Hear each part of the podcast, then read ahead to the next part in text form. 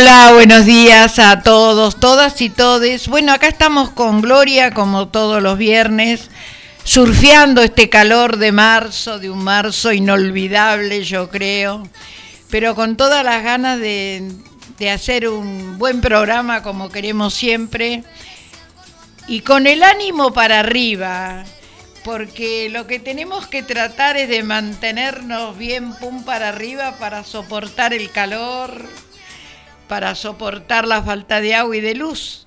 Pero bueno, hay muchas cosas lindas también para contar, ¿no es cierto, Gloria?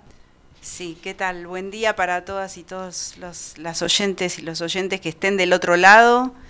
Eh, sí, es un día, es, es un veranito atípico, eh, sobrepasado ya de las temperaturas agradables de verano, para mi gusto, yo que soy del equipo verano este, ya está, ya fue este verano, que empiece el otoño, por favor, lo pido, lo pido a gritos. Y por supuesto, este, este, este desequilibrio que nos provocan los cortes de luz, que bueno, eh, promediando el programa hablaremos más del tema, pero que se hace insoportable para, para muchas barriadas, para casi todas, ya diría, no sé si queda algún barrio sin ese problema de, de, la luz, como dijiste antes, de la electricidad y del agua. La electricidad, ¿no? No solo la luz, no solo la luz, la electricidad que, que nos abastece hoy por hoy eh, de todo. Menos mal que nunca desactivé la, la cocina a gas, porque si no estaba perdida. Es cierto, no, pero el tema es que los cortes son muy largos porque si hubiese cortes programados de, por ejemplo, tres horas en un barrio o dos horas en cada barrio, una ya sabe a qué hora te la van a cortar, pero hay barrios que están días enteros sin luz, sobre todo en capital, ¿eh? Es muy grave la situación en la capital. Y porque capital está llena de edificios, mucho más que acá, que por lo general están en los centros urbanos, ¿no? Claro. Este, pero sí, eh, se hace complicado, se hace complicado. Escuchando todos los días, bueno, en la radio vienen insistiendo, ya otros temas pasaron de moda y es la moda ahora es la luz. Desde el año 1952 que no se producía un marzo así tan caluroso que hubo cortes de clases porque tampoco había agua en eso en ese momento. Entonces es como que son ciclos que se repiten a pesar de que bueno el, calentamiento global también afecta, pero claro el crecimiento de las ciudades eh, la poda de árboles, la, la, construcción de edificios, ¿no? torres, todo hace que en las grandes ciudades pasa, pasa también en otros países, no es solamente un problema de Argentina, yo tengo comunicación con Italia y en Italia también ha pasado, pasan cosas así. O sea que es algo que tiene que ver con el, proceso mundial, ¿no es cierto? Y perdónenme, no sé si estoy equivocada, el neoliberalismo también trae este tipo de problemas. Todo tiene que ver con todo, Anita. todo tiene que ver con todo, exactamente. Sí, eh, yo digo este que mm, me parece a mí, no sé, después lo hablaremos más técnicamente o más específicamente con, con, con nuestra eh, compañera que va a salir al aire para darnos detalles, pero sí es una situación muy compleja y que afecta a toda la población en general. Y como vos dijiste, en otros países también, sucede. Sí, sí, sí, sí, Y eh, vos fíjate que nosotros estamos en la corriente de la niña y en la corriente del niño tremendas inundaciones. Ha habido en, países inundaciones de, eh, por ejemplo, en Cusco, lo de lo del, lo de la, cuando se viene abajo todos los muros de, barro. Ay, sí, que arrasa poblaciones humildes, sí, sí, el lodo, el lodo que arrasa. Sí, eso es peor. y eso también tiene que ver con el cambio climático. En Brasil, en San Pablo, también ocurrió algo parecido. O sea que son situaciones de las que no está el mundo tampoco preparado, porque eh, no estamos preparados para estas crisis del tiempo, ¿no es cierto? Nos vamos acomodando, acomodar el lugar, tratando de pasarla este, este, este momento, la verdad que bastante crítico. Hay gente que la debe pasar peor seguramente que nosotras. Este, pero bueno, esperemos que le encuentren una solución, que se solucione este tema, que más allá de ser este que afecta a la población y a la sociedad y al entorno, eh, pasa por otros temas este, que se estarán intentando resolver, ¿no?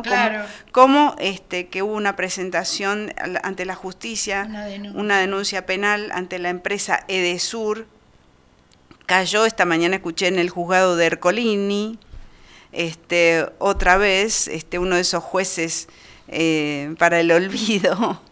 Eh, vamos a ver qué hace el señor qué, cartas toman el asunto y bueno, veremos qué, qué más va sucediendo, qué otras alternativas posibles puede tomar. Ya esto es una cuestión de Estado. Sí. Ya es una cuestión de Estado. Así que vamos a ver este, a qué solución o qué posibilidades tiene el gobierno de intervenir. Este, ya es una cuestión eh, humanitaria.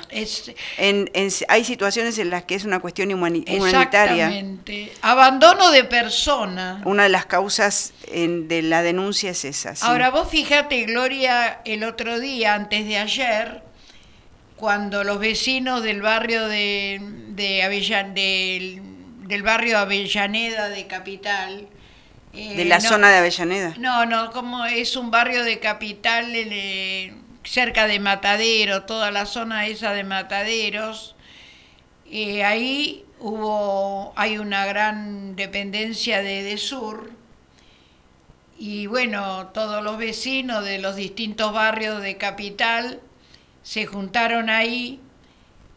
¿Y qué pasó? Mm. Pusieron a la policía de la ciudad de Buenos Aires. Ah. Y en un momento hubo represión. ¿Y sabes por qué no siguió la represión? Por las cámaras de la televisión, porque había que defender al edificio. Había que defender la, propiedad privada. Exactamente, la propiedad privada. Y bueno, y, y, toda la gente que estaba ahí, y bueno, empezaron a discutir con la policía, la policía se tuvo que frenar porque realmente, y ayer también en otros barrios hubo movilizaciones de personas bueno, acá sin ir más lejos, en Lanús, en Lanús. hubo este, bastante gente agolpada frente a las oficinas de DESUR, que y hoy, hoy hay una movida acá, ya empezó en, Loma, frente a la oficina de DESUR. No, algo que quiero yo remarcar con respecto a eso las empleadas y los empleados de las oficinas de, que trabajan en las oficinas de, Sur, seguramente que también padecen los cortes Pero en, más vale, en, sus casas. Y la policía también, Y los polis también.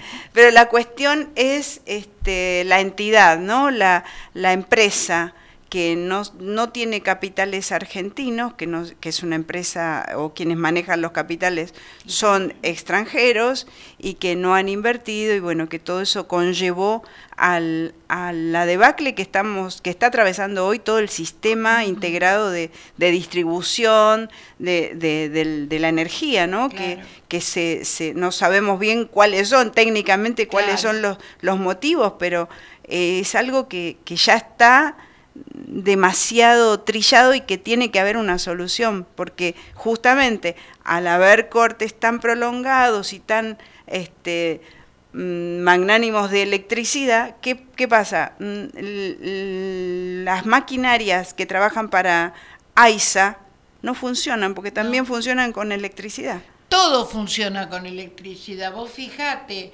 Aparte, eh, todo un sistema, incluso los grandes edificios, las torres están hechas con todo eléctrico. Las nuevas, sí, las nuevas, porque verdad, verdad. es mucho más económico que, el gas. Pero hay una, hay un informe que posiblemente hoy con Eva lo, ella lo pueda contar, que hay muchos intendentes de los distintos municipios que quieren hacerse cargo de, de, sur de la zona.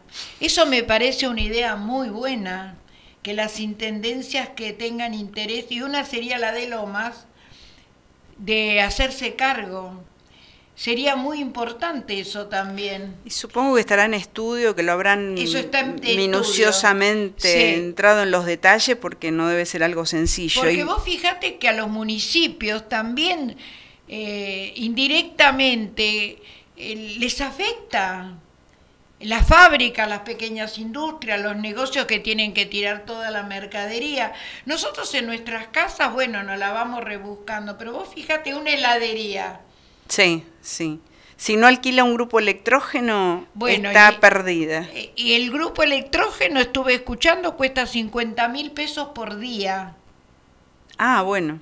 Aparte un dinero. de la nafta que necesita. O sea, es todo un problema social muy grave. Y bueno, las empresas, esta empresa que es de capitales italianos, evidentemente mucho no le ha interesado como para mantener en, condiciones eh, todo lo, lo, que es cable, lo que es maquinaria, porque está todo aparentemente, muchos de lo de lo que se ve es atado con alambre. Y hay muchas, eh, por ejemplo, hay muchas cuadrillas contratadas de personas que tampoco están preparadas aparentemente. Entonces uno se va enterando cuando pasan estas cuestiones que antes que uno no, no lo tiene en cuenta. Porque he escuchado personas, por ejemplo, que en pleno invierno también le cortan la luz en algunos barrios que en pleno invierno también hay gente que se calienta con estufa eléctrica. Es verdad, sí. Entonces quiere otra cuestión a atender. Claro, que son cuestiones muy muy delicadas. Eh, una, eh, yo creo que nosotras acá vos y yo tratamos de no de no ponernos mal, de, de no hacer de esto una cuestión de drama de película, ¿no? pero es problemático. Sí, Anita, tiene una gravedad, este, ha llegado a tener una gravedad límite, por así decirlo. Me parece que sí, es momento de tomar cartas en el asunto.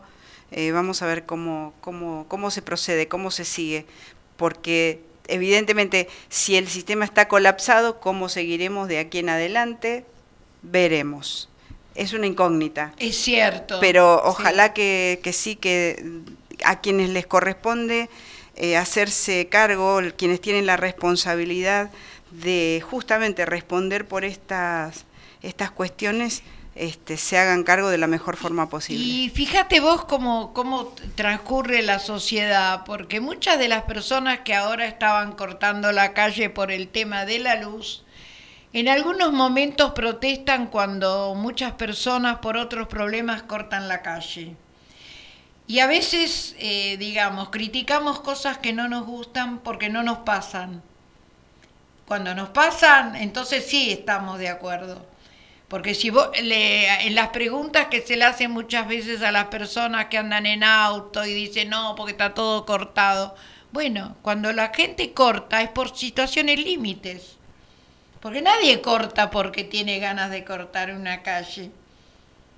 Eso es verdad. En, mi barrio estuvo también cortada la calle Colombres. Mira, que es importante Colombres. Colombres, este, prendieron fuego, hubo fuego, vino la poli, después cortó, apagaron el fuego, pero cortó el trayecto de Colombia, así que los autos pasaban por donde podían, se iban por otras calles, pero sí, y, o sea, yo no bajé a, prender fuego, pero me, pero digo, mira vos a lo que hemos llegado, ¿no? Porque a nuestro barrio también le tocó prender fuego. Y sí, sí, sí, la gente se siente impotente y trata de, de manifestarse de alguna forma, pero en realidad habría que ir a Puerto Madero, donde está, donde tienen las oficinas, las oficinas de Sur. claro, en fin. Claro. Yo creo que lo que en este momento tenemos que tener es solidaridad. Eh, más que nada solidaridad con respecto a aquellas personas que, que, lo están pasando mal y no criticar esas actitudes, ¿no? Eh, porque cuentan, eh, a mí me parece que el peor problema lo tienen las personas adultas mayores y los niños, los, los bebés, porque yo escuchaba de, adultos mayores viviendo en el séptimo piso, por ejemplo. Eso también es una cuestión para pensar, ¿no? Ya que viva en un primer piso, ya es difícil. sí. Si tiene que subir este escaleras, ya es complicado. Es complicado, sí, sí, sí, es complicado. Bueno, como decíamos, eh, ha sido el tema de la semana, ¿no? La semana pasada tuvimos el tema de la droga. ¿Te acordás? Sí. Bueno, tenemos que ir hablando de, de, las cosas que se nos van presentando. Esta semana cambió el tema, esta semana es la luz. Bueno, y yo mm, voy a cambiar por un momento, voy a cambiarte de tema y voy a hablar de algo diferente. Está bien, me parece bien hubo una celebración este, el día miércoles, una celebración de un aniversario eh, de una localidad que no, la registramos. Nosotros eh, sí sabemos del lugar por ahí y no le tomamos, este, mm. no tomamos la dimensión del lugar histórico que hoy es una reserva eh, de la provincia de Buenos Aires, que es la isla Martín García. Nosotros la tenemos de referencia porque, bueno, Perón estuvo exiliado en la isla Martín García, una vez este, llegada la fusiladora, que pasó por la isla Martín García eh, y luego, bueno, su destino fue Paraguay, pero eh, no, no le damos magnitud ni importancia. Quien sí le, le dio trascendencia en, estos, en este último tiempo es el gobernador de la provincia, Axel Kichilov y el miércoles celebraron 209 años de, este, de natalicio de la isla Martín García, por así decirle.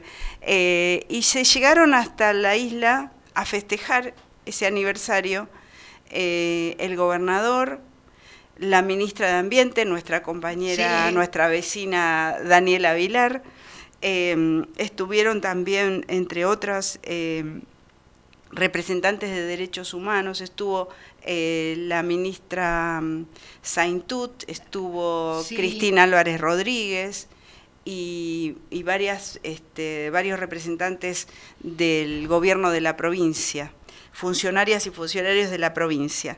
Y bueno, eh, dice la ministra de, Ambiente del, del, Nobel Ministerio de Ambiente que lleva eh, recién año, casi, casi dos años de, gestión, año y medio de gestión, porque es así, porque fue creado por el, por el gobernador este, recién hace un año y medio, escasamente. Eh, bueno, la ministra llegó también a la, a la isla Martín García y ella cuenta entre sus historias y sus eh, publicaciones que eh, con un montón de actividades, inauguraciones y entregas llegaron a la isla para potenciar el desarrollo de la misma. Estuvo junto con el gobernador y con las vecinas y vecinos, porque hay una comunidad viviendo en la isla, celebrando el 209 aniversario de la isla Martín García. En el lugar conviven historia y naturaleza. Exactamente. Eh, mm, se llegaron, hay, es una de las reservas naturales mm, que cuenta la provincia, con la que cuenta la provincia de Buenos Aires y llevaron a, cabo acciones ambientales como parte del festejo del aniversario. Eh, inauguraron mejoras en la usina eléctrica con un parque solar, instalar, la instalación y la puesta en marcha de un parque solar con paneles solares, obviamente. ahí no le va a cortar la luz. Ahí no van a tener problema. Eh, obras en la plaza pública, entregaron computadoras del Conectar Igualdad a los chicos de la escuela, porque hay una escuela también, este, así que los chicos recibieron este, las computadoras y este, una serie de, medidas para mejorarle la calidad a las vecinas y los vecinos que allí viven. Equiparon la escuela local y a los guardaparques, que hay un grupo, creo que son tres o cuatro guardaparques que recorren la, isla y cuidan, el, es un patrimonio, así es que es, al ser una reserva natural es un patrimonio, eh, eh, se ocupan de de toda la, de toda la reserva, recorrerla. Así que le llevaron también bicicletas, todo terreno para que recorran, herramientas, herramientas, ropa, bueno, al, para los guardaparques específicamente. Y equiparon a la escuela local y también a los guardaparques con bibliotecas ambientales. Luces LED, repartieron luces LED para toda la comunidad, para impulsar la educación ambiental y la transición ecológica. también contó en sus redes que van a entregar una embarcación a la, Ah. a la a los este A los que viven ahí, a la no al- a, los trabajadores de la de la reserva natural los que los que se ocupan de la reserva para que puedan este facilitarle la, la movilidad y reforzar la movilidad de los guardaparques. Entregaron maquinarias y herramientas como dije antes eh, puesto que bueno es fundamental poner en valor la, la tarea que, que llevan adelante en, en ese que es un, uno más de nuestros patrimonios históricos este, y culturales y que es importante mantenerlo vigente. Sí. Que es Dice- también turístico. Es turístico, es verdad, es verdad. Ah, Siempre dije, ¿cómo será ir a... a- Tendríamos que hacer un viajecito. ¿Cómo será ir a la isla? ¿Cómo se va a la isla Martín García? Y es lo que vi desde la estación eh, fluvial del Tigre, de, Tigre. desde ahí sale un catamarán que llega hasta la isla Martín. García. Bueno, em, la, la isla fue escenario de combates navales por la independencia. Claro. Eh, sí, sí, es una, un lugar histórico. Y vos sabés que, bueno, Laura estuvo con la escuela en una excursión Ah, mira qué lindo. y compró pan dulce. Ah, dicen que el, mejor pan dulce que se hace en la Argentina En la panadería se hace en de- la isla Martín García. Mira, qué bueno. Me acuerdo Pero debe de haber ido. ¿Lo hacen todo el año o fue en época de.? no me acuerdo cuando en época de escuela fueron, no- no sé ni cuántos años hace, pero me acuerdo que compraron pan dulce porque el pan dulce es famoso. Mira vos, qué interesante. Vamos a tenerlo en cuenta para cuando vayamos a, Tenemos que a ir, visitarla. sí, sí. Bueno, en la isla dice que se firmó el Tratado del Río de la Plata. Pero además, entre 1870 y 1890, hubo 20 años, donde ocurrió un, genocida, un genocidio indígena. Ah, mira. Eh, bueno, fue mm, entonces con presencia de, este, de funcionarios y de la Dirección de Derechos Humanos de la provincia de Buenos Aires, eh, marcaron eh, una, descubrieron una cartelería que mm, marca que la, la isla es un lugar histórico Sí. y este, de, de derechos humanos por ese, esa cuestión, un lugar de memoria, justamente por esa cuestión del genocidio que, que se llevó a cabo en, en esas dos décadas de- del, del siglo XVII. Sí, Eh, se notan las construcciones muy antiguas, ¿no? Sí, hay, eh, hay un videito que circula el, en las el redes. video está buenísimo. Ajá, sí. Me gustó mucho, es muy emocionante el video. ¿eh? Está lindo, está Sí. lindo, sí. Quienes puedan verlo. Yo creo que me parece tan importante la revalorización de lo histórico que tenemos, ¿no es cierto? Que la importancia que hay que darle, porque el valor que tiene todo eso. Sí, sí, sí. Bueno, esa marca- demarcación que hicieron, que descubrieron junto con el gobernador, eh, simboliza que es un para que los visitantes que, que sigan yendo a la isla, porque por ahí vos vas y dices, ay, voy a conocer la isla, pero no tenés idea de qué se Claro, trata. Bueno, está, hay cartelería que indica a los próximos visitantes que es un lugar que se utilizó para mantener prisioneros a pueblos originarios, que ocurrió un genocidio y visibilizar que funcionó también como un presidio político donde estuvieron este, Sí. detenidos, entre, entre otros, el presidente Perón cuando fue Claro, destituido tras el y no golpe sé si militar Irigoyen 55. también lo llevaron ahí. Vos sabés que no, no me acuerdo. Irigoyen también lo, lo llevaron a algún lugar de estos donde estuvo detenido. Pero eso que vos decís es cierto. Es muy importante la conservación de todo lo histórico, ¿no? Y que no se abandone. Porque en un momento estuvo muy abandonada la isla Martín García. Claro, por eso este, está muy bueno que en este, en esta, en esta en este, en este momento de este gobierno de, de, de Kichilov y con el gobierno, eh, con el ministerio, con el nuevo ministerio de Ambiente, se hayan ocupado y hayan visibilizado que existe la isla Martín García, que tiene un raigambre histórico importante y que y darle, por supuesto, eh, hoy por hoy el entorno y que, y que la, la importancia que tiene. Claro. Y, eh, ¿cómo se dice? Ponerlo... En valor. Dicen eso. claro, porque yo creo que olvidar la historia no se puede. hay que traer a la luz esa situación es nuestra para tener memoria, ¿no? Para claro, es nuestra memoria. Eh, no se puede destruir todo aquello que nos representa y también son parte de nuestras raíces como pueblo, ¿no? De la formación de nuestro pueblo. Yo creo que me parece fundamental esto del otro día, me encantó realmente, Gloria, me pareció una idea muy buena de tanto de, de, Daniela como del gobernador, de, poner todo esto, que se vea, que se sepa, y bueno, no me extrañaría que, que vaya a la isla mucho turismo extranjero, porque en Argentina en este momento hay mucho turismo, y no me extrañaría que, que les interese ver ese Bueno, yo te digo que en algún momento voy a programar en, mi, en mi, agenda un viajecito a la isla Martín García para conocerla, para recorrerla. Me encantaría. Eh, dicen que es un paisaje precioso, rodeada del río de la Plata, así es que y en este, un debe día tener... se puede hacer una excursión. Claro. ¿No? No sé, no sé, hay que averiguar, no sé mucho, pero hay que averiguar.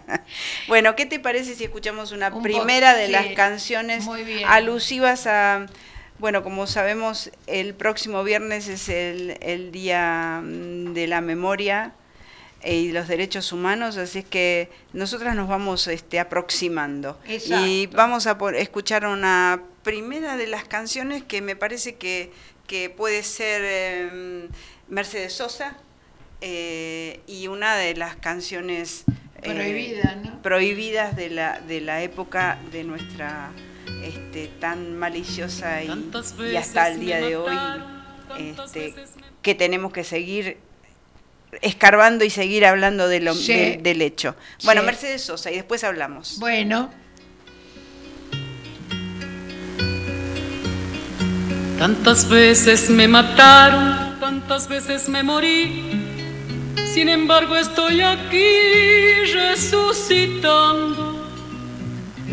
Gracias estoy a la desgracia y a la mano con puñal porque me mató tan mal. Y seguí cantando, cantando al sol como la cigarra.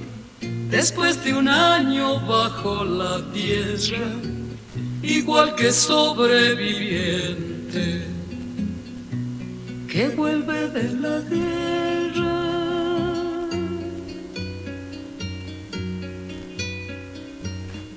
Tantas veces me borraron, tantas desaparecí, a mi propio entierro fui sola y llorando. Hice un nudo en el pañuelo, pero me olvidé después que no era la única vez. Y seguí cantando, cantando al sol como la cigarra, después de un año bajo la tierra, igual que sobreviviente que vuelve de la guerra.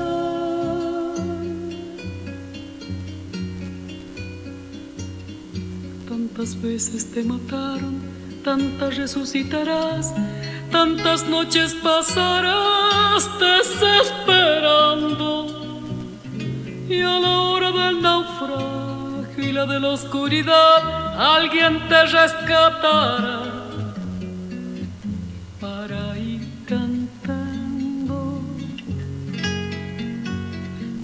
cantando al sol como la cigarra después de un año bajo la tierra, igual que sobreviviente que vuelve de la guerra.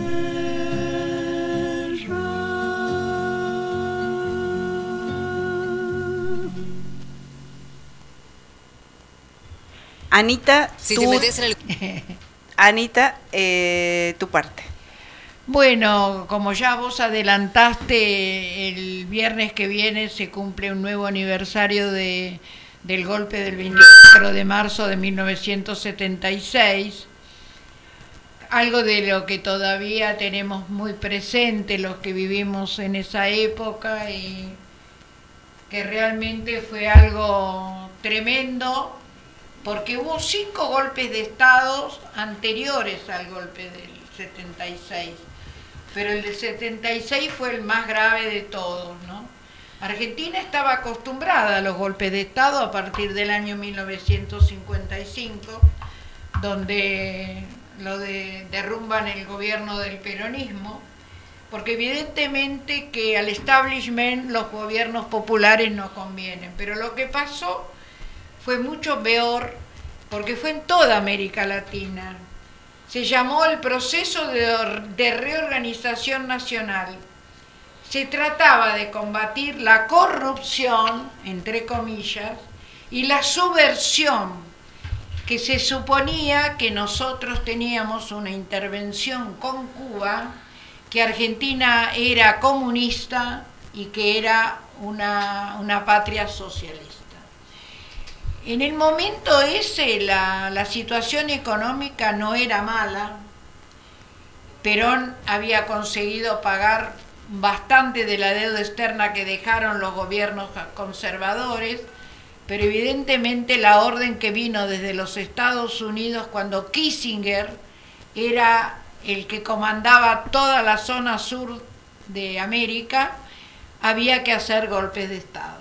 Los militares en ese momento estaban dispuestos a que no tenía que haber gobiernos populares.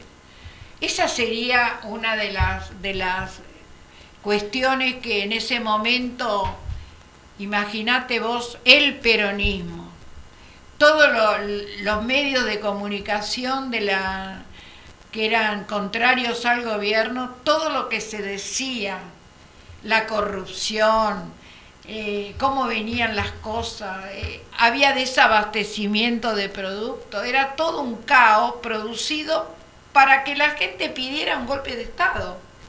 Sí, eh, lo que quería agregarte era que a raíz de Kissinger, fue el eh, que organizó la Escuela de las Américas. Exactamente, porque los militares en Panamá habían hecho todo el curso de cómo reprimir en realidad, ¿no? La Escuela de las Américas, sí.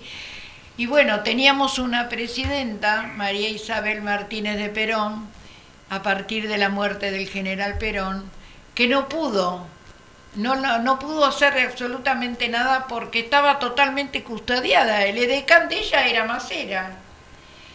Y bueno, y se decía que ella no, no le importaba, que ella se medicaba. Era toda una contra contra esta mujer que estuvo siete años detenida. ¿eh?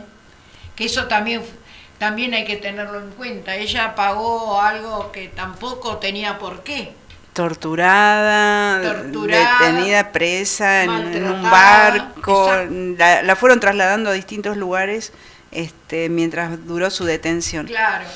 Bueno, esto eh, era, los tres comandantes eran Videla, Macera y Agosti, de las tres fuerzas, la Marina, la Aviación y el Ejército.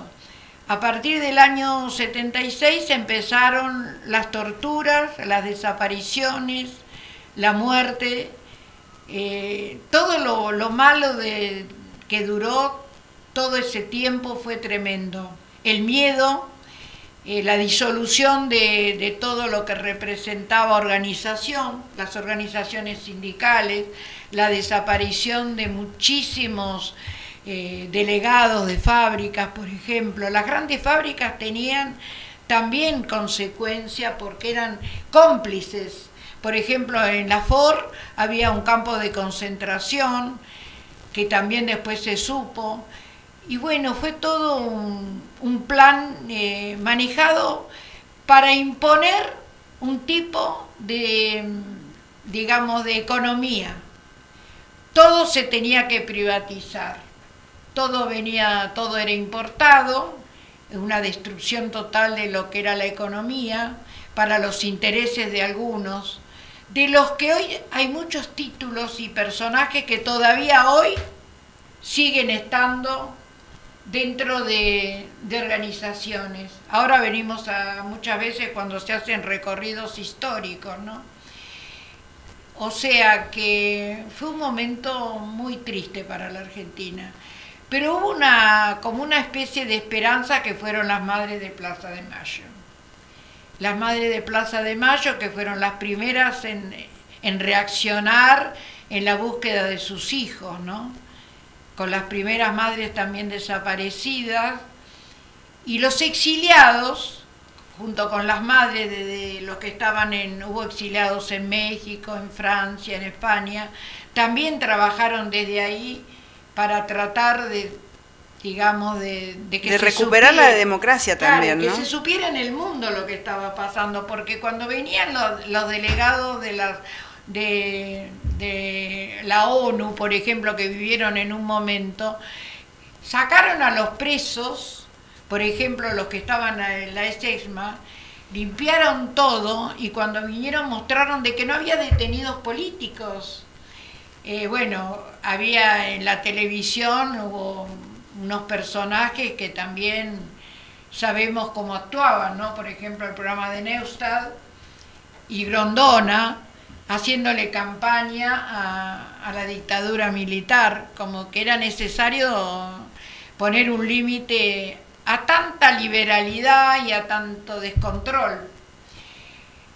Y bueno, los medios también eh, actuaron de manera a veces sospechosa ante eso, ¿no?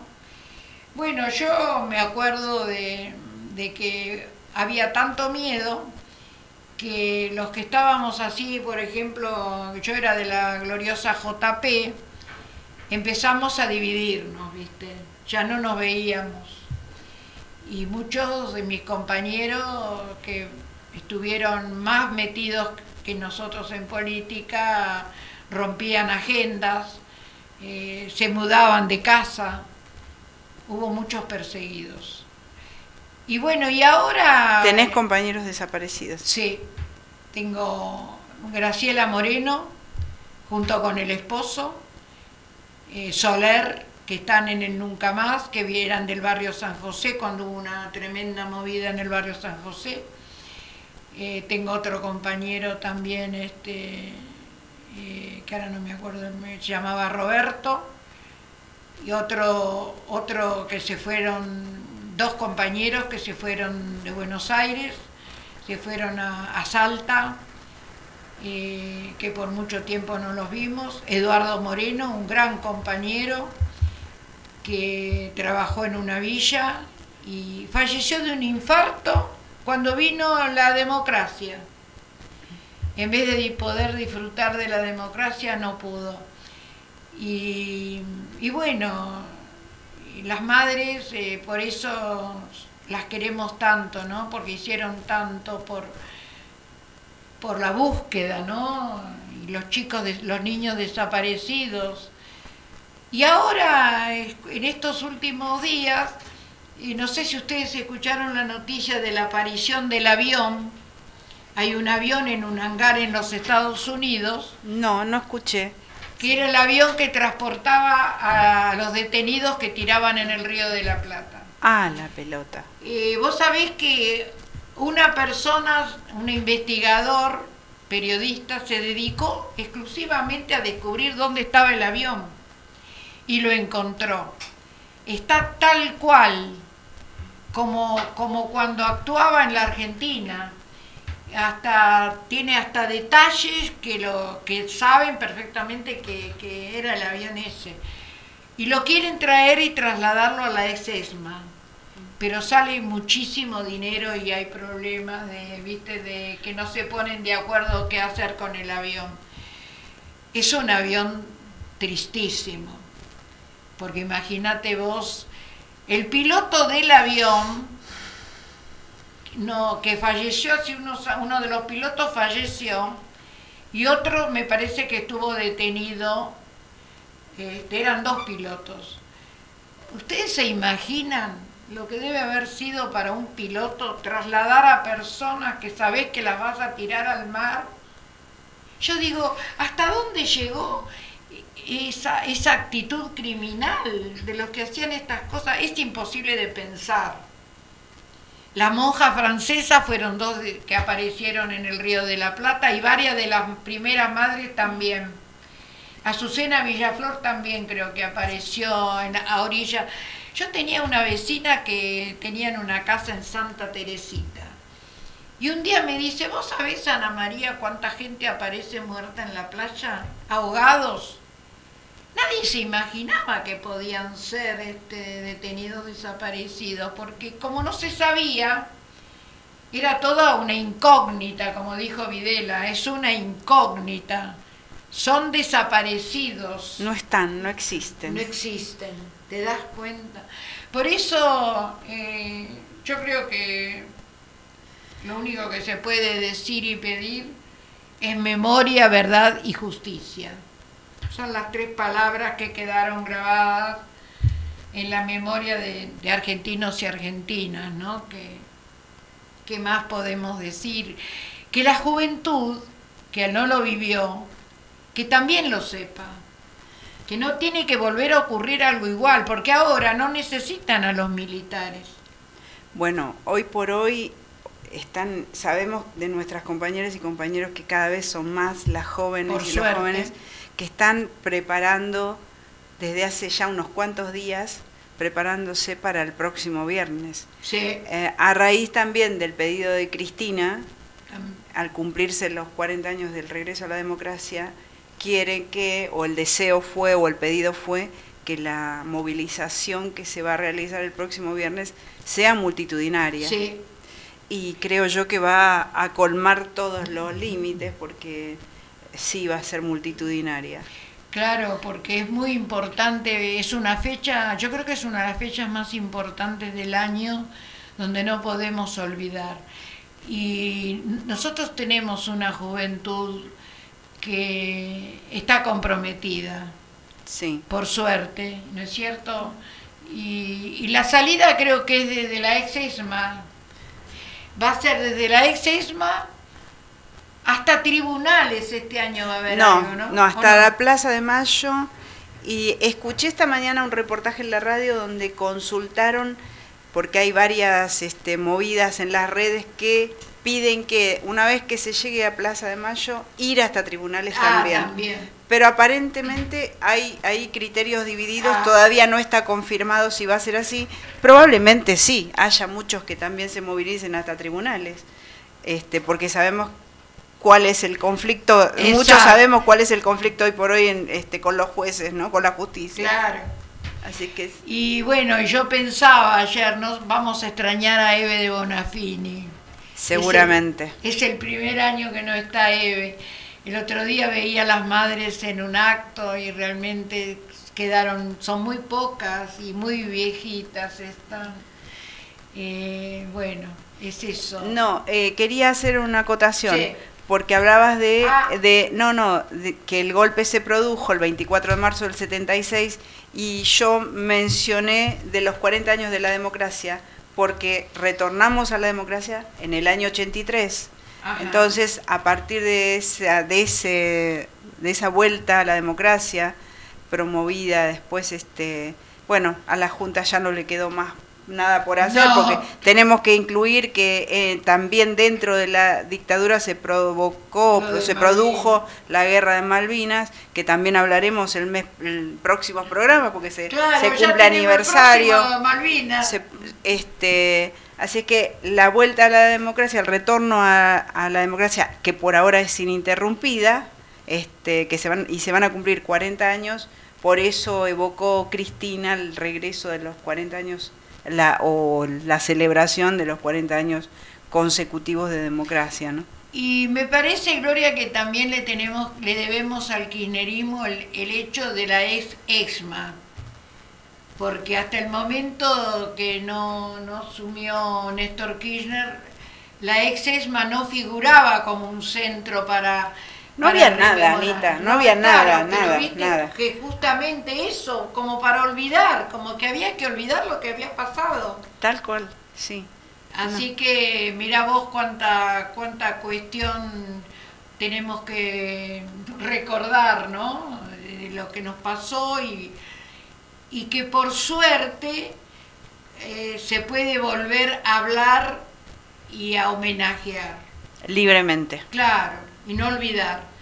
Bueno, si te parece hacemos un paréntesis, vamos con otra de las canciones que habíamos elegido para, esta, para este día eh, y después volvemos con nuestras compañeras que se suman al programa. le dejamos. Agárrate Catalina, fuerte el aplauso para ellos.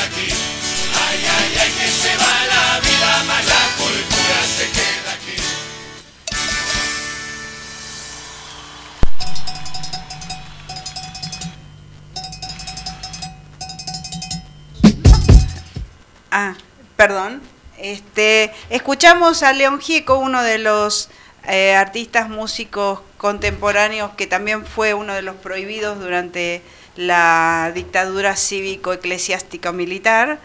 Em, y bueno, la canción se llama La Cultura, que es la que escuchamos recién.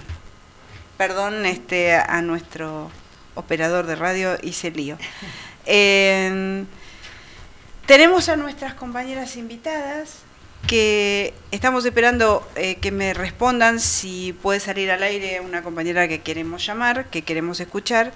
Y mientras tanto, eh, Hola Alicia, Hola. ¿cómo estás? ¿Cómo les va, Bien. compañeras? Hola. La audiencia, por supuesto, el operador. Este, buen día. Y si querés arrancar con lo que nos preparaste, que Bueno. estaremos atentamente escuchándote. Bueno, bueno, encantada.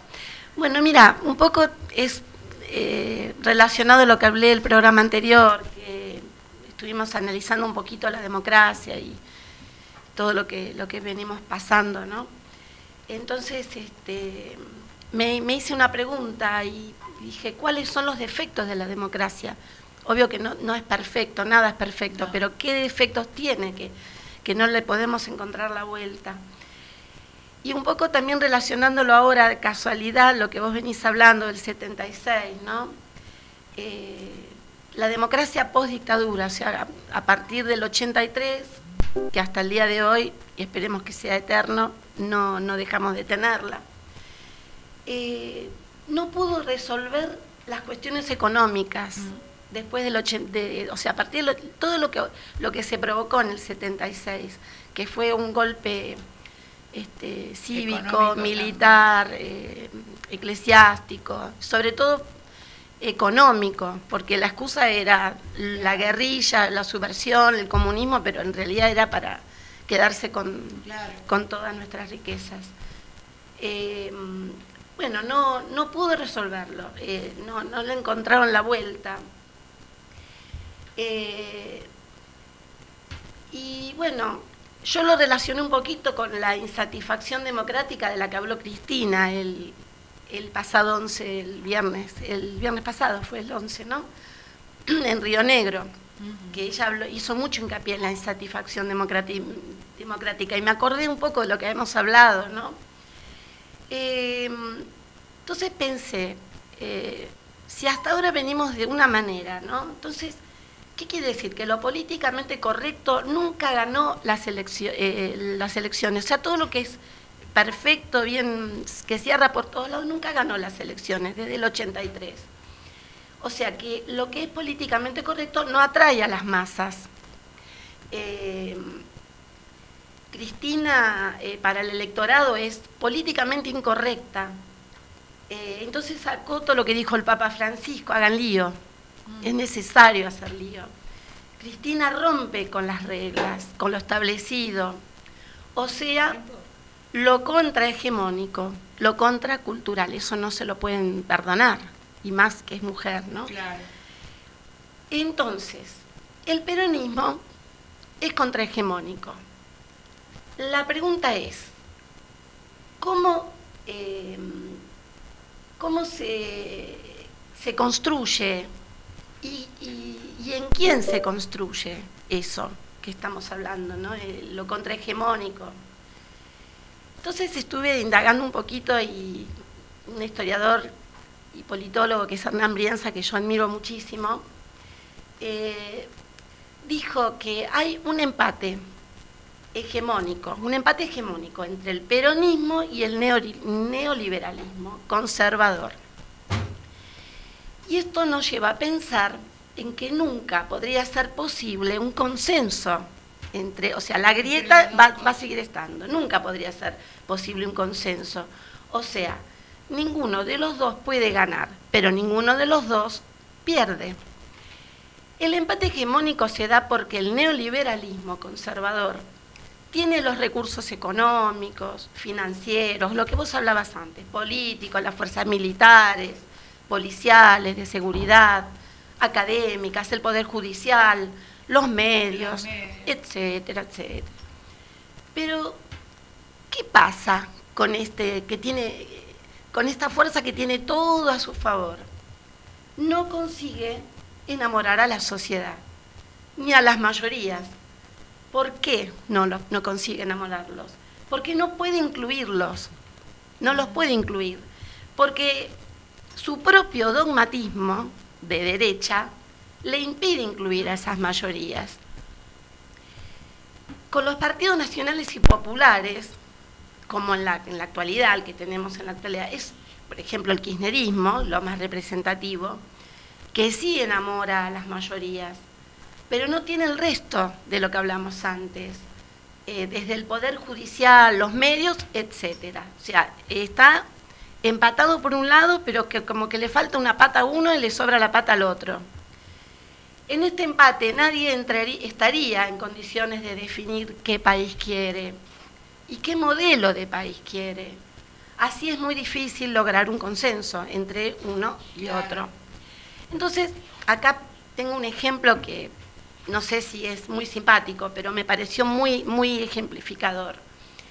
Eh, cuando Estados Unidos gana los demócratas o ganen los republicanos, no da ninguno de los dos un volantazo o cambio eh, significativo.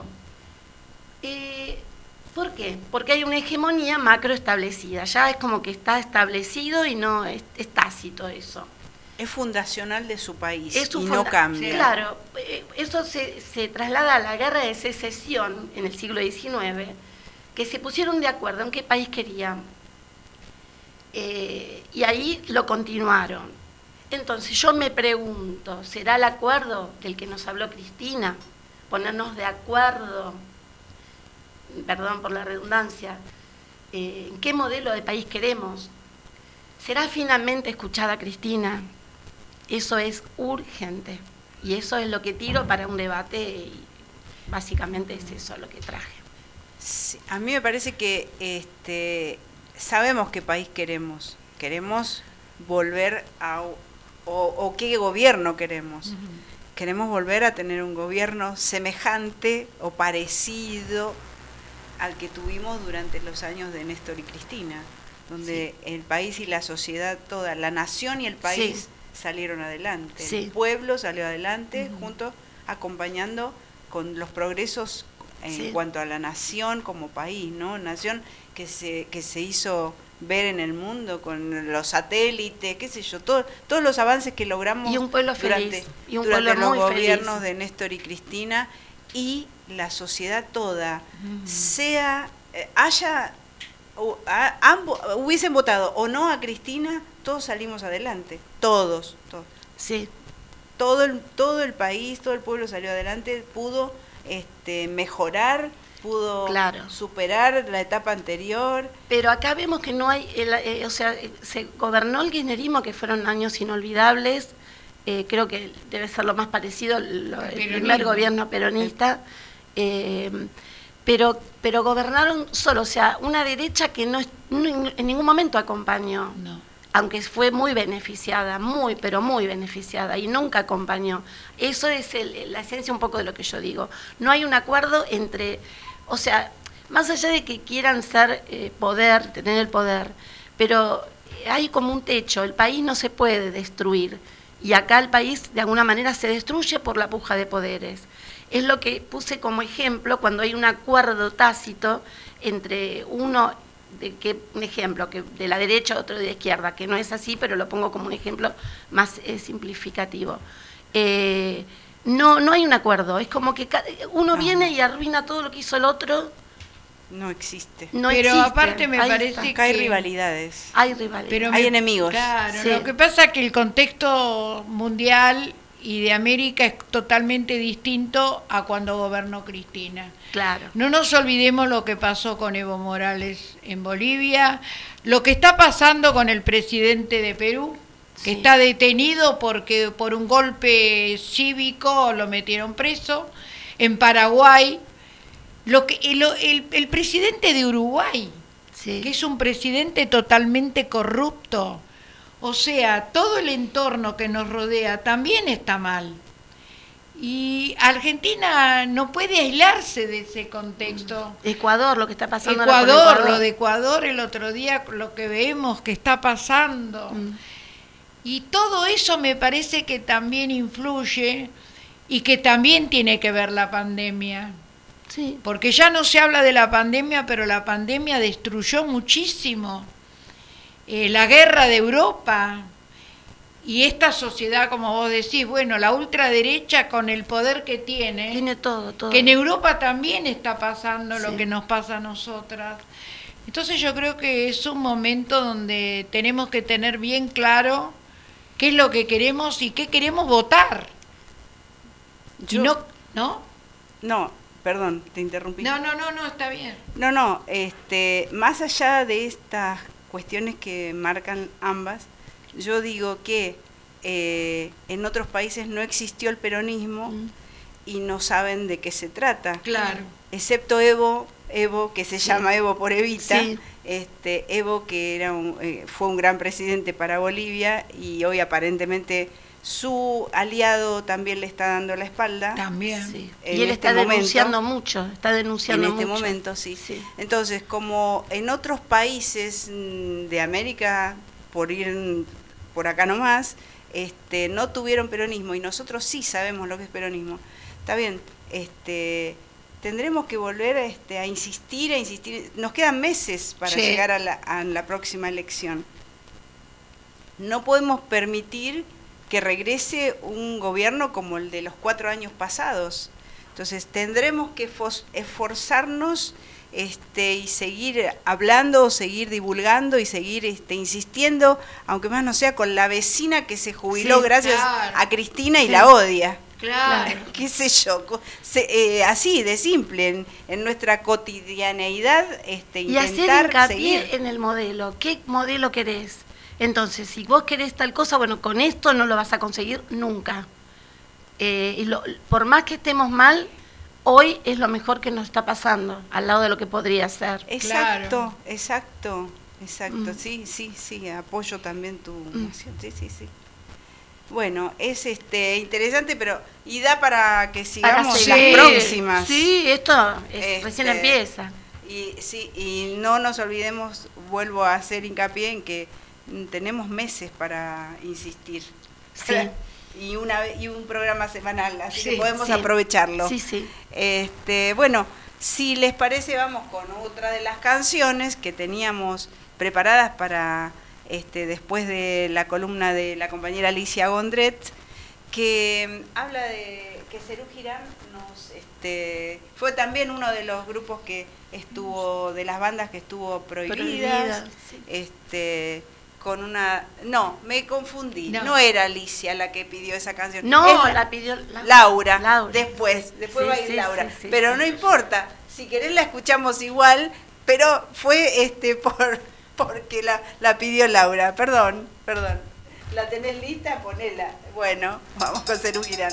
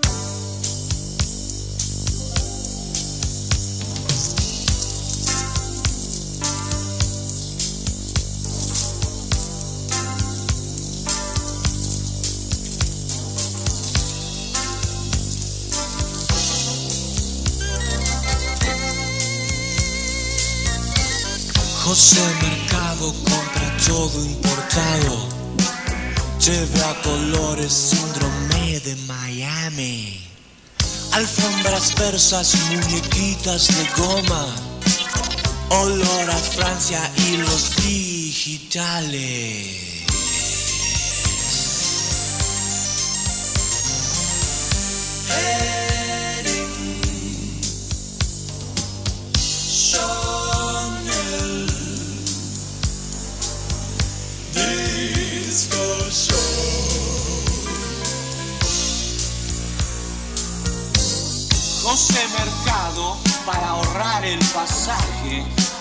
Se fue en un charter de Gurú Maharaji. Volvió con cosas para la oficina y ni noticias de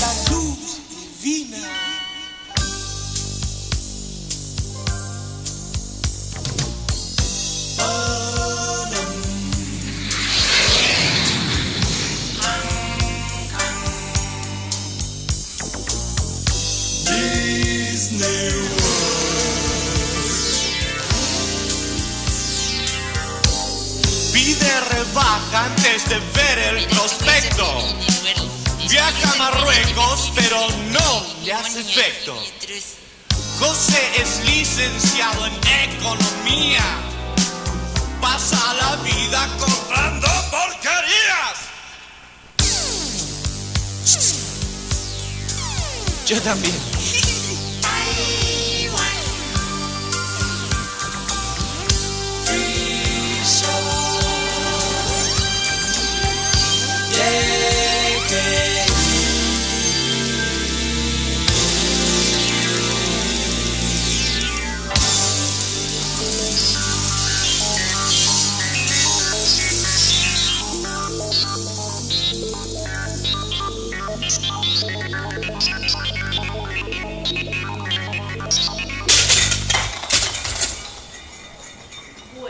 Después de mi gran confusión, pido disculpas a las compañeras.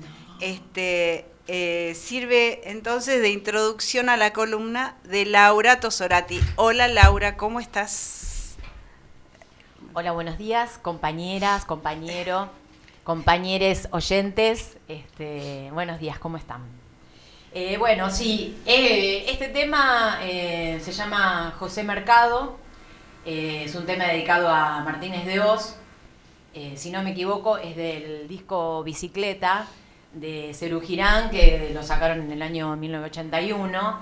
La verdad que se la jugaban bastante, es un grupo que se la jugó bastante en dictadura porque eh, en ese mismo disco hicieron otros, otros este, temas. También, por ejemplo, Alicia en el País, eh, era, bueno, el país este, olvidado, el país eh, oscuro, eh, no hables, que no te va a escuchar nadie, por ejemplo. Así que bueno, está muy bueno. Este está dedicado a José Mercado, que importaba todo, lo que venía de afuera, perfumes de Francia, bueno, y los digitales, y en el recital hacían, se marcaban la muñeca porque eran los relojes digitales en aquella época. Bueno, yo también tuve un reloj digital. Yo empezaba la secundaria y también mis papás me pudieron comprar un relojito, pues la verdad salían dos mangos, también así duraba. Era Era todo una- barato. era una novedad, claro. Y duraban, este, bueno, lo que un suspiro.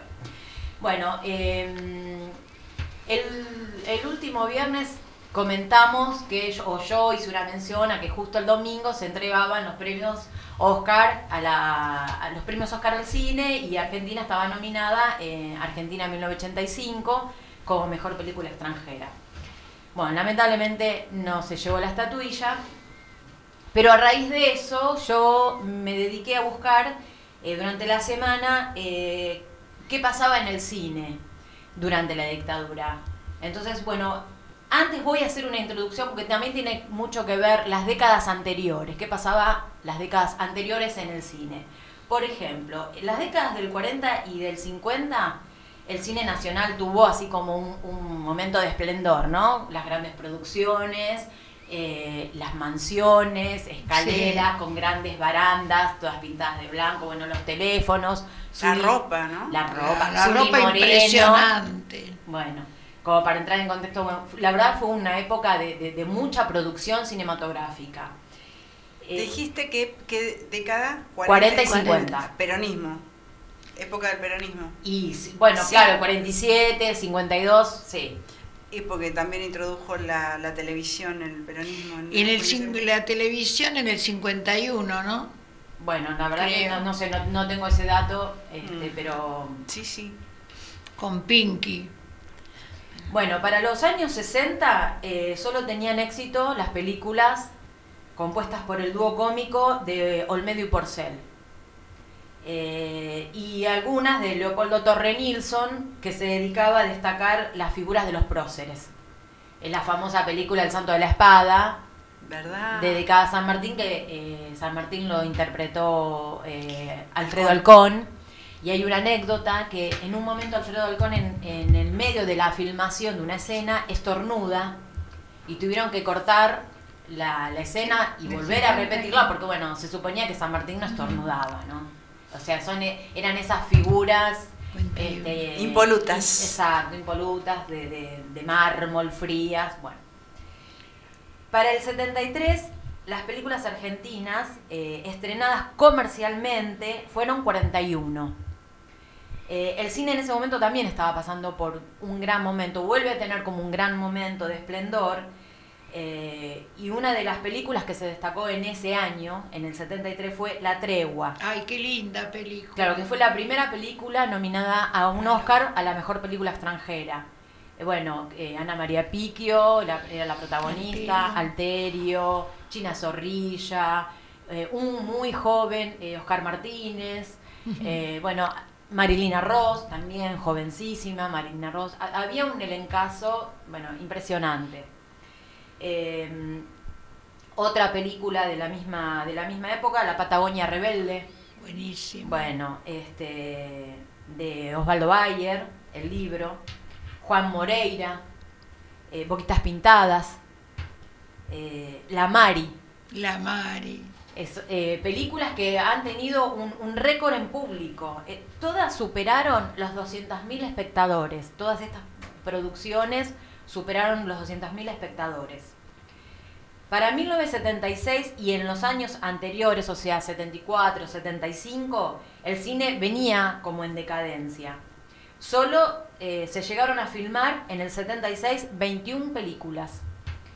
La mitad de lo que Exactamente, es la mitad. Sí. Eh, esto se mantuvo hasta 1980. Eh, ahí en 1980 hubo un repunte de 30 películas.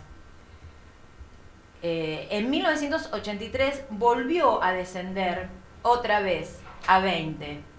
Y también lo que aumentó considerablemente fue la, venta de entradas. El valor de las entradas, un estimativo, y esto está hecho en, en dólares, ¿no? Como para tener un valor de referencia, pasaba, pasó de, de el, en el 76 la entrada del cine valía eh, algo así como 0,30 centavos de dólar y para después del, del, del 76, para más o menos para el 81, estaba a 5 dólares el precio de la entrada.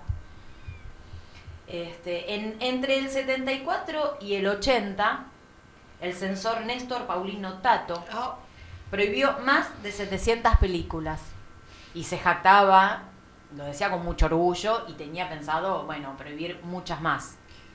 Nacionales y extranjeras. Sí, nacionales y extranjeras, sí.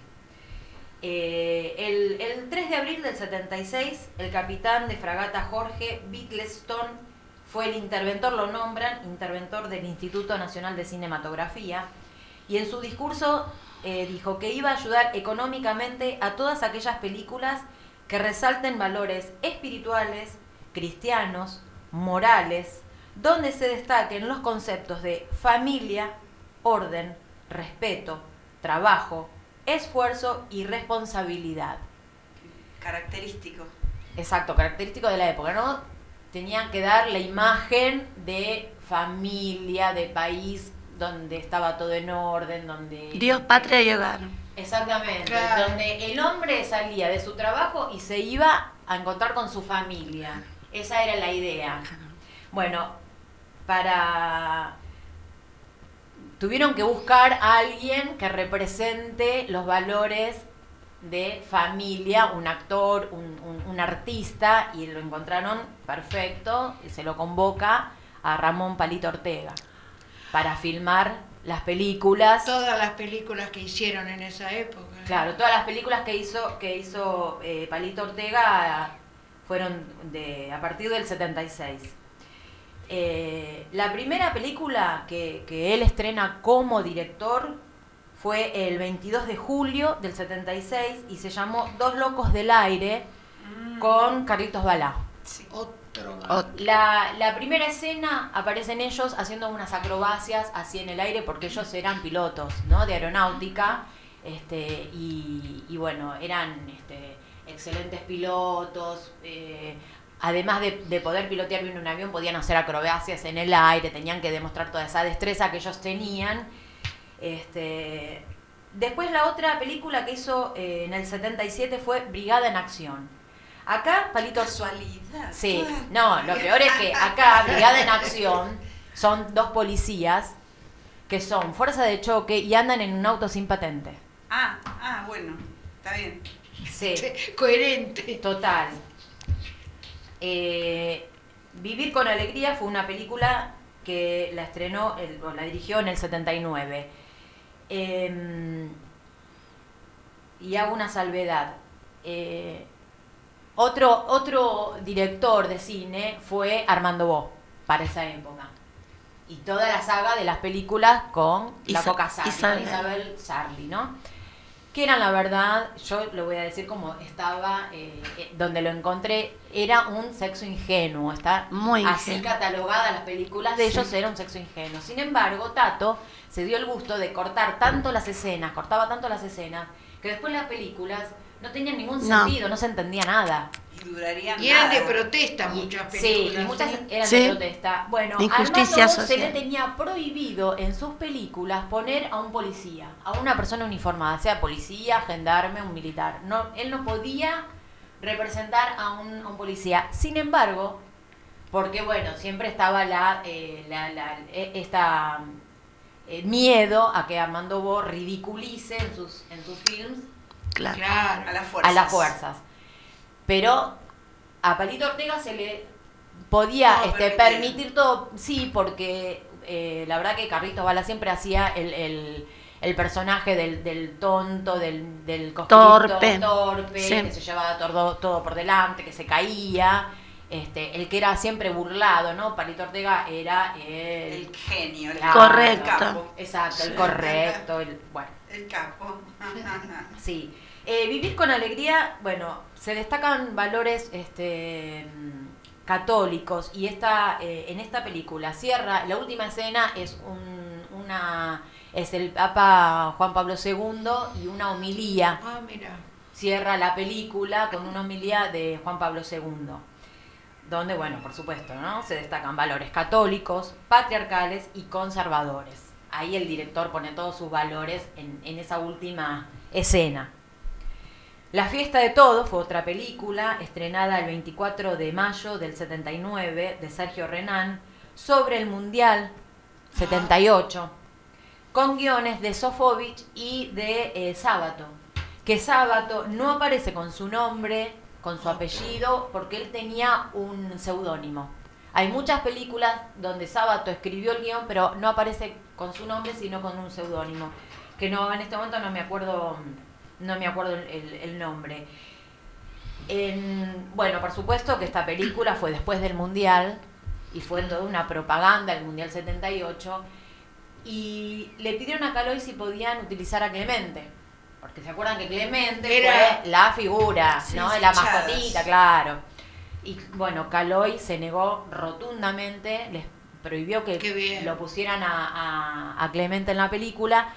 Sin embargo, le, le ofrecían plata y más plata, y cada vez que decía que no, le ofrecían más plata, y él decía, no es un problema de plata, es no, no quiero que lo usen para propaganda. Y bueno, finalmente no lo pusieron. Eh, hay, hubo directores, hay directores desaparecidos en esa, en ese- en esa época, Pablo Sir, eh, Enrique Juárez y Raimundo Gleiser. Raimundo Gleiser es uno. Sí, fueron desaparecidos en 1976, sí, él hacía documentales. Mm. Era un director que hacía muchos documentales. Eh, 84 millones de espectadores se calcula en 1975. Para 1976 disminuyó a 65 millones y medio de espectadores. Eh, algunos, bueno, esto también habla del precio de la venta de entradas. La- si salían tan caras las entradas de cine, ¿no? Este, y, de- y del poder económico y adquisitivo que tenía la, las familias, acordemos, ¿no? Lo que pasó en la dictadura. El cierre de fábrica, la desocupación, o sea, todo tenía que ver. No había un mango. No, pero aparte trataba de recordar qué, di- qué plata, cuál era nuestro peso en ese momento. No me puedo acordar. No puedo acordar cuál era. ¿Pesos argentinos no era?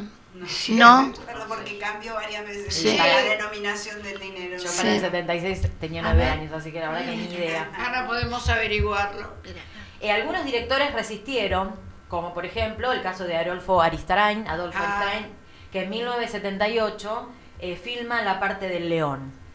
Eh, para 1979, La parte del león me parece que también tiene un mensaje. Yo la verdad que en eso tendría que haberla googleado, me parece que también tiene un mensaje así como de... En 1979 filmó, bueno, sí, filma, en el 79 filma toda una saga de películas eh, muy pasatistas que cada tanto el canal Volver las da, que son eh, la playa del amor, la discoteca del amor, Ah, el campamento del amor, con. Cacho Castaña,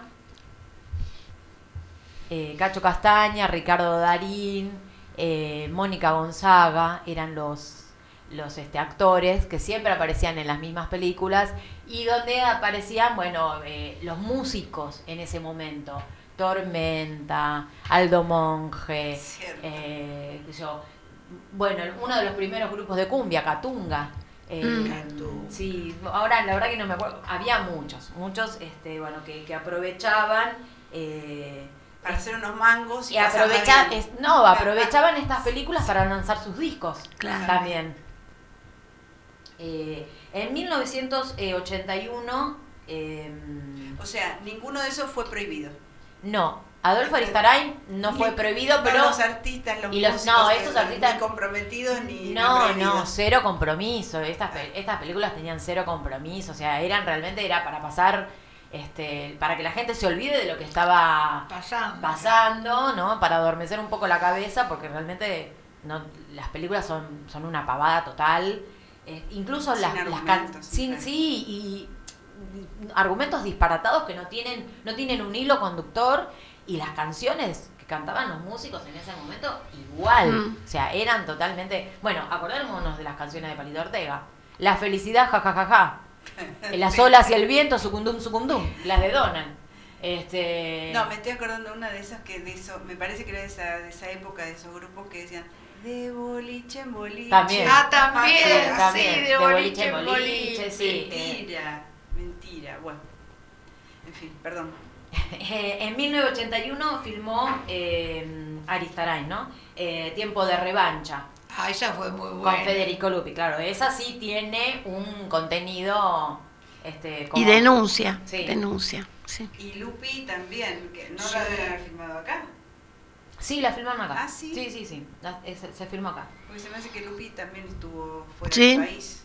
Sí, pero después momento empezaron a volver. Claro, ya, ya en, el, en el 81 ya, Ya eh, volvieron algunos. muchos. Sí. Bueno, eh, se hicieron durante la dictadura eh, films, comedias ligeras eh, y film, bueno, como lo dijimos antes, ¿no? Con cantantes de moda. Toda la saga también, se hizo toda la saga de los superagentes. Acuérdense la saga de los superagentes, eh, Tiburón, Delfín y Mojarrita. Qué ridículo. Claro, que también eh, del Delfín era, eh, no, del Delfín era Víctor Bo, Tiburón era Ricardo Bauleo y Julio de Gracia era Mojarrita que siempre hacía el papel ridículo, también el, el torpe, Torpe. El, el, el, el hazme reír, era el hazme reír de ellos. Pero eran policías. Exacto, sí, Ah, era un grupo de choque. ah, ah, en realidad era un grupo de choque, sí, sí, sí, era un, era un, era un grupo de tareas. Ah, Sí. ah, ah, bien, bien. O sea que tenía un fundamento, era Sí. un grupo de tareas. Claro, era un grupo de tareas. Después otro grupo de tareas fue también una saga de películas que se hicieron, encima estas eran para toda la familia. Porque era Eran para todo público. Exacto, apta todo público. Comandos Azules en Acción. También fue una saga Me hizo piel de pollo un poco. bueno, también eh, de Emilio Vieira, que Ah. la saga fue entre el 79 y el 80. También eran para, para chicos estas películas. Eh, había tres listas. Las listas negras, la gris y la lista libre. La lista negra era la lista donde estaban todos prohibidos, bueno, este, y muchos se tuvieron que exiliar. La lista gris estaban censurados, eh, tanto actores, actrices como músicos o directores, solo por el ejército, pero no por la armada. Ah, mira, eso lo desconocía. Sí, yo también. Era un dato que no, no tenía ni idea. Y bueno, la lista libre era los que no estaban censurados y podían trabajar como, bueno, como, como todos los ac- actores y actrices y directores que, que ya nombré, ¿no? También los, los canales de televisión se los repartieron entre las distintas fuerzas. Los cuatro Sí. canales que existían en e- hasta ese momento, que eran Canal 7, Canal 13, Canal 9 y Canal 11. Em, bueno, hubo otras películas que, que se hicieron durante la dictadura, que era, por ejemplo, eh, Soñar, Soñar, que era de Fabio, con eh, Carlos Monzón, no sé si se acuerdan, con Carlos Monzón, que Carlos Monzón estaba incluso la voz doblada, tenía. Eh, Juan Moreira, de Mm. Carlos Galetini. Eh, bueno, si bien ellos pudieron filmar durante la dictadura, durante los últimos años de la dictadura, se les negaron todo tipo de créditos y subsidios. O sea que fue, la verdad, que filmar ellos a pulmón. Realmente fue a pulmón. Sí, que Fabio cantaba para juntar plata para poder filmar. Exacto. Sí. Este, otro director que también tenía vía libre era Fernando Ciro. Sí. En 1980 filmó la canción de Buenos Aires. Eh, Mira qué lindo es mi país, de 1981. Bueno, eh, pro- ah, prohibidas o censuradas, como ya dije, todas las de Armando Bo. Eh, los muchachos de antes no usaban arsénico. Esta es una, una película que si bien... eh, Sátira, ¿no? Exacto, de humor negro, Sí. que Mm, también no la censuraron, pero era una película bastante fuerte. Trataba de, bueno, de, de- de unos hombres que mataban a sus mujeres y las metían en arsénico. Eh, y la firmó José Martínez Suárez, el hermano de Mirta Legrand. Ah, mira. Él fue el director de esa película. Eh, bueno, Plata Dulce, por ejemplo, era de Fernando Ayala y se hizo en 1982 también. Plata Dulce es una denuncia de estos argentinos que viajaban a Miami o a Uruguayana y se traían todo, este, los televisores, ¿se en acuerdan? esa época se decía todo, también todo por dos pesos. Sí, dame más o dos, menos. dame dos, dame dos. Sí, tal cual. Bueno, eh, películas documentales eh, sobre la dictadura que se hicieron, este, que se hicieron incluso mm, en los últimos años de la dictadura. Bueno, Tiempo de revancha, que se hizo en el 81, Plata Dulce del 82, El poder de la censura, La República Perdida, que se hizo en el 83, y hay dos, este, hay La República Perdida 1 y La República Perdida 2. Ah, No la. Sí, No hay sabía dos. que era una película o un documental. Eh, es un documental. Ajá. Malvinas, historias de traiciones, de Jorge Denti. Eh, no habrá más penas ni olvidos, Ah. de Osvaldo Soriano. Cuarteles de invierno, de Lautaro Murúa. Hay unos tipos abajo, de Emilio Alfaro y Filipelli. Acá también eh, hay unos tipos abajo, es la historia de un hombre que siente que hay unos tipos que están eh, Observando. observándolo todo el tiempo y esperándolo en la vereda de enfrente. Mm. Es la, la, la, la persecución que tiene él, que no sé si son, si es real. ¿Esas en qué año, Lau? Esa es en el 83. Ah, ya, ya, y en lo final. Ya. Sí, exacto. Ya, bueno, después en el 84 la historia oficial. Que ganó un Oscar, ¿no? Estas, estas son, ahora las que yo nombro, son películas que se hicieron después de la dictadura y que tienen temas este, sobre la dictadura. Por ejemplo, bueno, la historia oficial, La Noche de los Lápices, eh, de Héctor Olivera, la historia oficial es de Luis Puenzo, la historia oficial ganadora, es la primera película ganadora De la- al Oscar este, Como con- película como extranjera. película extranjera con un tema sobre la dictadura, como Argentina en 1985. Ujú. Bueno, La República Perdida 2, de Miguel Pérez, eh, Tango, El exilio de Gardel, de Pino Solanas, eh, La deuda interna, de Miguel Pereira, La amiga, de Janine Mep Raffel, Un lugar en el mundo, también de Adolfo, de Adolfo Aristarain, Montoneros, una historia, de Andrés Ditela, El censor, de Eduardo Calcaño, ¿Hará referencia a Tato? Sí, Ah. es, sí, el, el que hace de censor era mm, e- este actor que era peticito gordito. eh, Ulises Dumont. Ulises Dumont hizo el Ah, y personaje. especial para él. Sí. Eh, Hundan al Belgrano, de Federico Urioste. Prohibido, de Andrés Ditela. 1977, Casa Tomada, de María Pilotti. HGO, que es sobre la vida de Oestergel, de Víctor Bailo y Stefanello. Botín de Guerra, de David Blaustein, eh, sobre los, los niños apropiados, eh, que eran como Qué botín dura, de ¿no? guerra. Sí. Eh, Garage Olimpo, de Marcos Bequis. Historias cotidianas, de Haberger. Kamchatka, de Marcelo Piñeiro. Y después de, de Sanso hay tres que son en, eh, retirada, La búsqueda y el desquite, que tratan los temas de eh, los que fueron en algún momento los grupos de tarea, pero que después pasaron a ser la mano de obra desocupada. Ah, sí, ¿te acordás cuando se hablaba de la mano de obra Sí. desocupada? Que se ocupaban de otras cosas, ¿no? Parecidas. Parecidas. Eh, bueno, no, no hay que olvidar que la dictadura utilizó el cine como pantalla, como para mostrar un país idílico, eh, un país que estaba en paz. Eh, la famosa frase, en la dictadura sale esa famosa frase, los argentinos somos derechos humanos. Como que estaba todo en orden, que la gente gozaba de una felicidad y de un libre, no sé, acceso a todo. Eh, bueno, hay un montón de, de- hay un montón de propagandas. Hay una propaganda que fue institucional, que era el hombre que venía de trabajar y la mujer que lo iba a buscar con la nena y la nena sale corriendo y se cuando llega el papá, el papá la alza y se abrazan. Ese era un institucional que duraba, no sé, como 20 minutos. Ay, No me acuerdo. Una, una propaganda, sí. Este, bueno, y Iluminados por el Fuego es otra película De de Tristan Bauer que habla así sobre Malvinas. Gastón Pauls es el, uno de los protagonistas. Hermanas de 2005 de Julia Solomonov. Sol de Noche del 2003 de Milstein.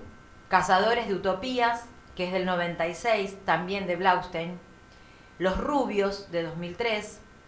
Eh, y la última que yo tengo, por lo menos, eh, la que encontré, es La Guardería, que es del 2015, Mm. de Virginia Croato. También de los niños apropiados. Eh, no, en realidad son eh, un grupo de 30 chicos que fueron a Cuba llevados por sus padres. Mm. Eh, sus padres eran militantes montoneros. Ahí en Cuba se re- reorganizan para hacer la contraofensiva. Bueno, ellos vuelven al país y los niños Se quedan queda. en Cuba. Sí. Entonces, eh, bueno, se llamaba la guardería porque además habían armado una guardería, los chicos tenían uniformes. Mm. Hay un hay un, un archivo de fotos que la verdad que da una tristeza terrible porque los chicos bueno se quedaron a cargo de adultos, pero la realidad es que sus padres viajaron y, y- y desaparecieron. Y- los chicos quedaron allá. Algunos, algunos creo que hay, si no me equivoco, por ejemplo, Fernanda Raberta es una. de- Sí, Fernanda Raberta es, es una de ellas. Mm. Sí. Y, Y Virginia Croato, que es la directora, también. Ah, mira. ¿Tiene que ver con la casa de los conejos? Eso. Ah, la Casa de los Conejos es otra. No, la Casa de los Conejos es la historia de eh, la, Chicha el, de hijo, Mariani. el hijo de Chicha de Mariani y la nuera, que tenían una imprenta clandestina, pero ellos criaban conejos y los vendían como pantalla. Bueno, la casa, cuando, cuando los descubren, la casa fue baleada. Sí. Está, la casa ahora es un museo. Está la, la citroneta La que ellos sí, en La Plata, la citroneta que ellos usaban también está toda baleada.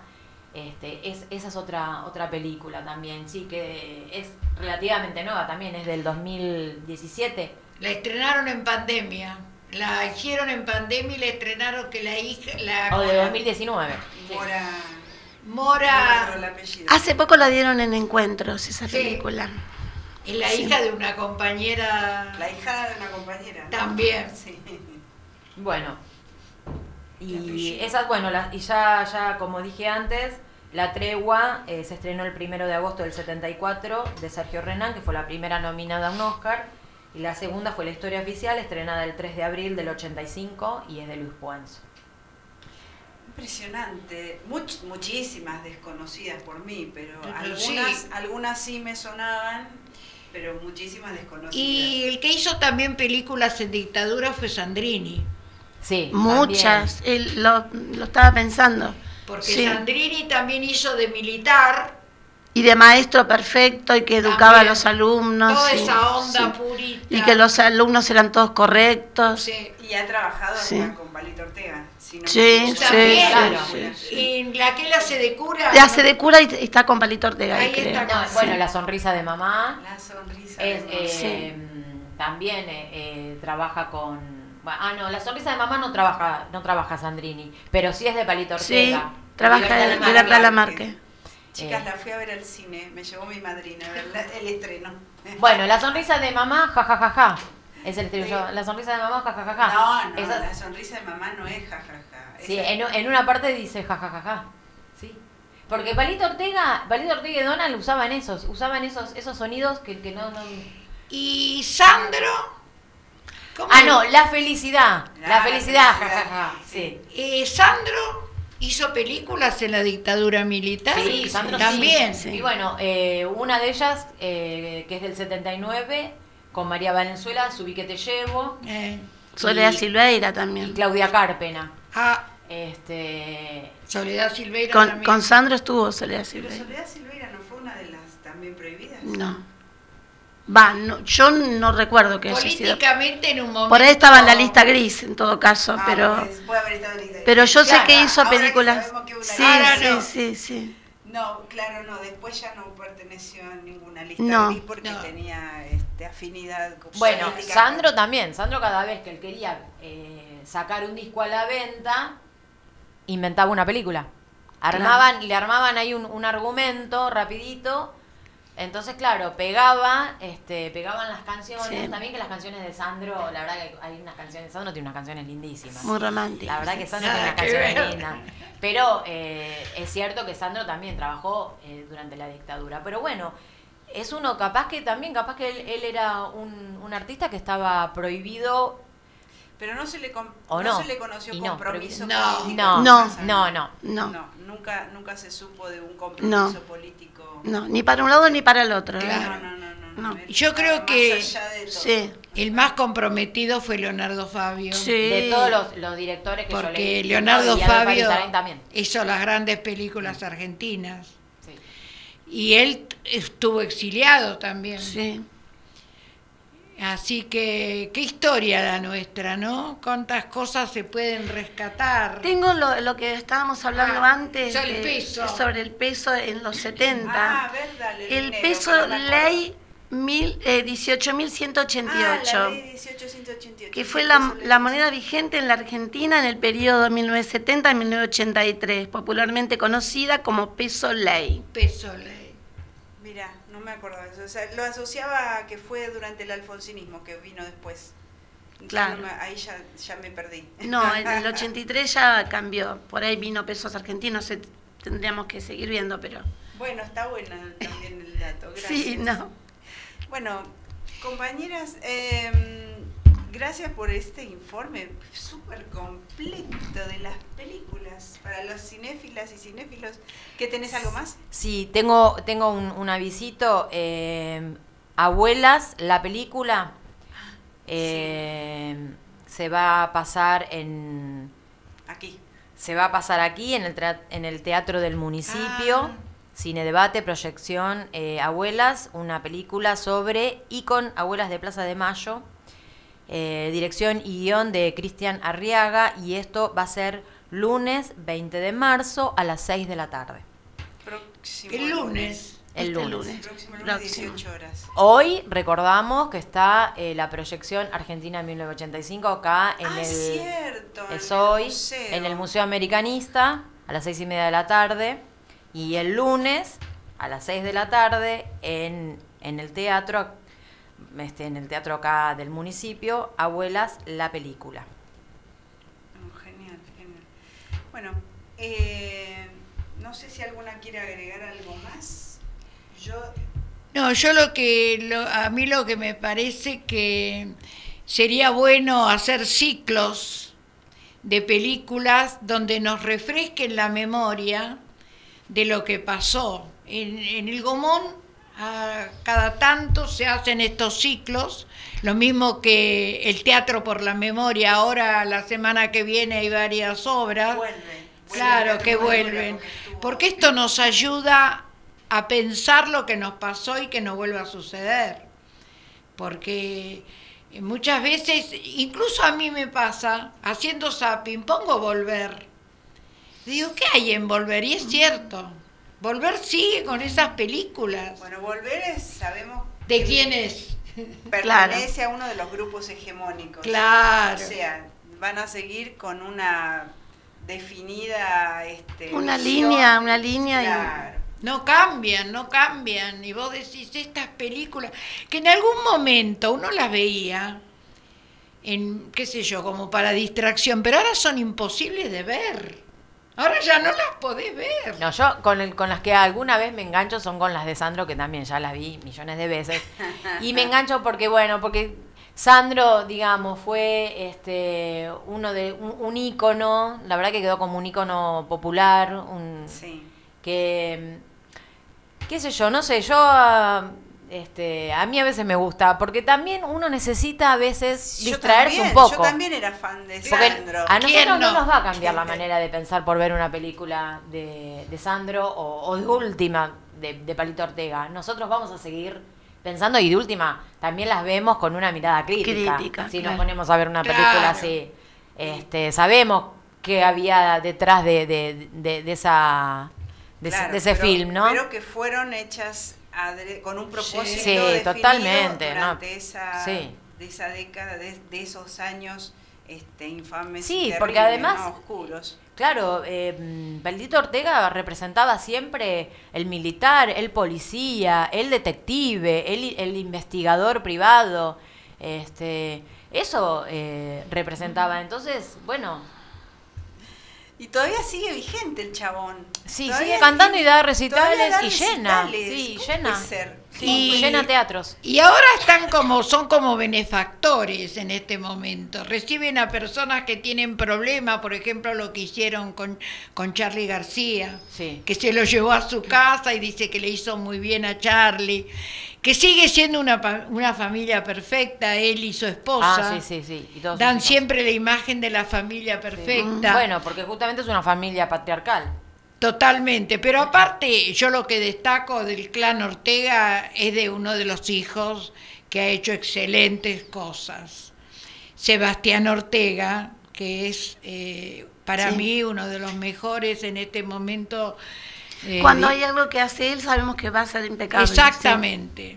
Bueno, a, a Palito Ortega, digamos, en un, en un momento no le fue tan bien con la dictadura, con lo que pasó cuando trajo a Sinatra, a Frank Sinatra, Ay, sí. que le, él firma un contrato por una suma en dólares, claro, el dólar se disparó, no pudo cumplir con el contrato, Se fundió. se recontrafundió, tuvo que vender todo, se quedó sin nada. Y, Y, pero y Sinatra lo ayudó, lo Sí. ayudó, lo cobijó. Él se fue a vivir pero a. le pagó hasta el último dólar. Sí. Él Sí, se fue a vivir a Miami. dólar, o sea, no se la perdonó. Se sí. la No, llevó. sí. Se la llevó igual, a pesar de que el amigo quedó en bancarrota.